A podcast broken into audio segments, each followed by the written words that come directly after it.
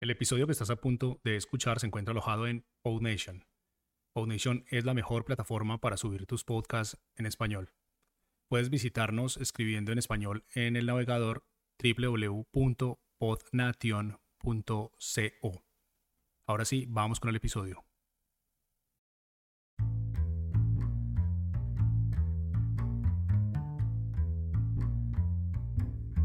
Hola y bienvenidos a Podcasters. Mi nombre es Francisco Rodríguez. Y yo, yo soy Mariana Castaño. Este es un show para quienes están empezando en el mundo de los podcasts, pero todavía tienen 10 millones de preguntas. Este es un formato corto que acá en PodNation llamamos micropodcast, así que no siendo más, empecemos.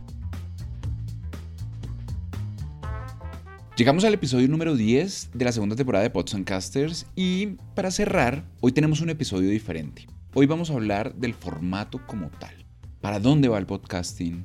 ¿Cuáles son sus retos? ¿Cuál es el panorama de los creadores de contenido en audio? Me parece genial, Francisco, porque en América Latina todavía hay muchísimo por hacer y la industria del podcast está creciendo rápidamente em, a través de estrategias como los encuentros podcasteros y en general acciones para fortalecer el formato y la comunidad de podcasts de habla hispana por ejemplo, yo pertenezco a una que se llama Podcasteros y Podcastinación, comunidades muy chéveres, bueno, y esto es solo por nombrar algunas. Tú lo has dicho, fíjate que hace poco estaba leyendo un documento de Edison Research para el 2020, donde decían que actualmente tenemos 800 mil podcasts activos con más de 50 millones de episodios disponibles globalmente en más de 100 idiomas. Y seguramente, desde el momento que ellos hicieron la investigación a hoy, seguramente ya habrán muchísimos, pero muchísimos más. Y lo chévere de esto es que el formato no ha parado de crecer. A eso que dices, Francisco, súmale que en Colombia el panorama es muy positivo también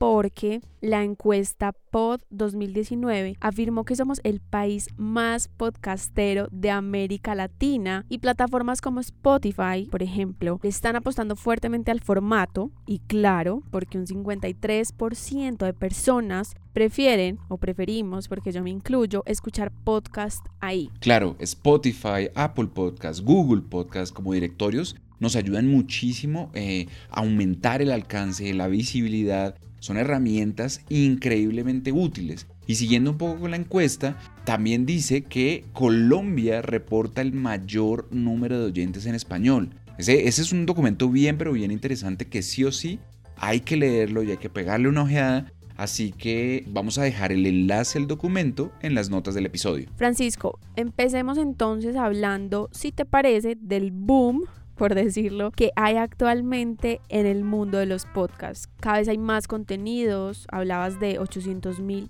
podcasts, cada vez también hay más creadores, más formatos. ¿Qué hacer o cómo tomar toda esa información? Ese boom, Mariana, nos pone a nosotros como creadores de contenido a pensar en nuevas estrategias, a entender mejor a dónde queremos llegar, qué queremos lograr, cómo diferenciarnos de los demás podcasters porque Colombia es un país que es básicamente hijo de la radio, que creció con la radio y esto es súper clave.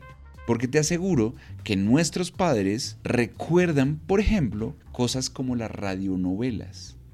Lo realmente curioso de toda esta historia y de todo este cuento es que hoy en día alrededor del 44% de los consumidores de podcast, o sea, la gente que escucha podcast, son millennials. Así que ahí están o ahí estamos siguiendo los pasos de nuestros padres de alguna manera. Claro, tienes toda la razón. Y me parece interesante el tema con la radio porque algo que definitivamente cambió el formato, es decir, como de radio a podcast, es el tema de la producción, de la democratización de la creación y del poder decir las cosas. Eh, que personas como tú y como yo podamos crear sin necesidad de ir a tocar puertas en emisoras para que acepten nuestra idea, nuestro proyecto.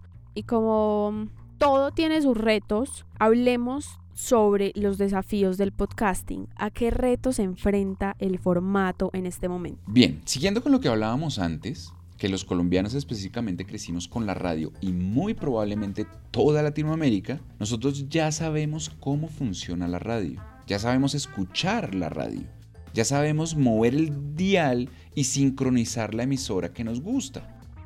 Sin embargo, con el podcast aún falta más cobertura. La gente tiene que aprender un poco más cómo funciona y entender un poco más el concepto. Hay gente que incluso no tiene acceso a Internet. Por lo tanto, no pueden escuchar un podcast. No saben cómo ir a plataformas para escuchar un podcast. No conocen un directorio. No saben dónde encontrar contenidos. Y en particular, ese tipo de cosas en que está muy involucrada la tecnología reduce enormemente el alcance del formato por lo menos para Latinoamérica. Tienes toda la razón. Aún hay barreras, no solo en el tema de acceso que dices, más porque hay mucha gente que aún no tiene datos en el celular porque viven en lugares remotos, que el Internet es complicado de que llegue, sino también en el tema de distribución. Y esa es una de las razones por las que nace PodNation y es que actualmente, Francisco y oyentes, tener un podcast alojado en una plataforma cuesta en promedio 21 dólares al mes y eso es un factor que reduce la distribución del formato. ¿Sabes por qué? Claro, porque los costos de alojar un podcast usualmente son muy altos para un podcaster latino de a pie como nosotros. Así que en podnation.co estamos agregando nuestro grano de arena. Estamos siendo muy simples de manejar, ayudando con la distribución, teniendo equipos dedicados para ayudar en cualquier problema, en cualquier duda, apoyando a la gente y a los podcasters. Y todo esto para que la gente, para que los podcasters se puedan enfocar en otras cosas, se puedan enfocar en lo realmente importante, en su contenido y en que todo sea increíble. Otro reto interesante que tenemos como podcasters es contar historias de nuestro país, de nuestras regiones, contar nuestras realidades, crear contenidos que agreguen valor, eh, la posibilidad de conectarnos, contenidos que creamos basados en nuestras audiencias y para nuestras audiencias, porque el podcast, además de entretener e informar, lo que hace es enseñar, inspirar, educar a todas las personas que escuchan nuestros episodios.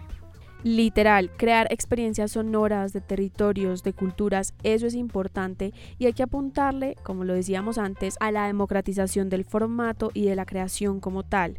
Hoy en día las empresas le están apuntando al formato porque saben que es muy potente para sus negocios, porque es mucho más sencillo de hacer, por lo menos más que el video, es económico y las personas lo pueden consumir cuando quieran, en donde quieran y el impacto que genera en los equipos eh, me refiero a los equipos en las compañías, es muy bueno. Es que el podcast es un gran formato para contar grandes historias, cosas interesantes, un formato que le apunta a nichos que le habla al oído a la gente, un formato que es muy pero muy cercano y al final la pregunta que deberíamos estarnos haciendo no es ¿por qué un podcast? sino ¿por qué no un podcast? Tú lo has dicho, espero que hayan disfrutado de este cierre de temporada con una conversación sobre el formato podcast que se está haciendo en Latinoamérica, un terreno inexplorado, en auge y con mucho potencial. Y para terminar, quiero que recomendemos algunos podcasts de productoras latinas que están haciendo un gran trabajo que vale la pena escuchar lo que están haciendo,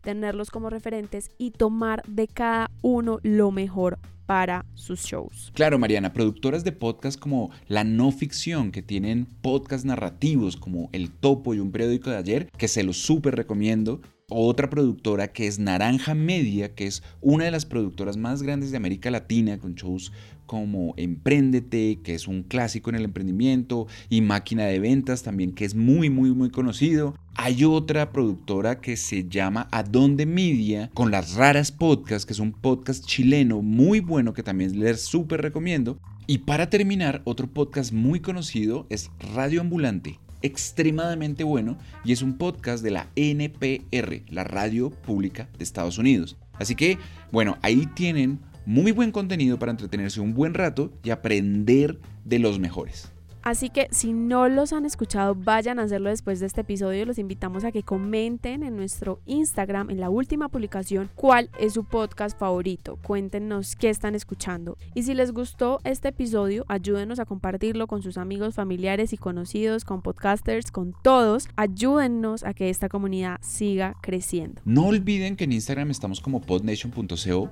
El episodio de hoy fue un poco más largo, pero sin duda valió la pena. Para la próxima temporada, la tercera temporada, tenemos mucho más contenido, más respuestas, más podcasting. Así que si tienen sugerencias, si tienen preguntas, escríbanos a Instagram que veremos cómo resolvemos todas esas dudas. Por ahora, espero tengan un feliz día. Feliz día para todos. Chao.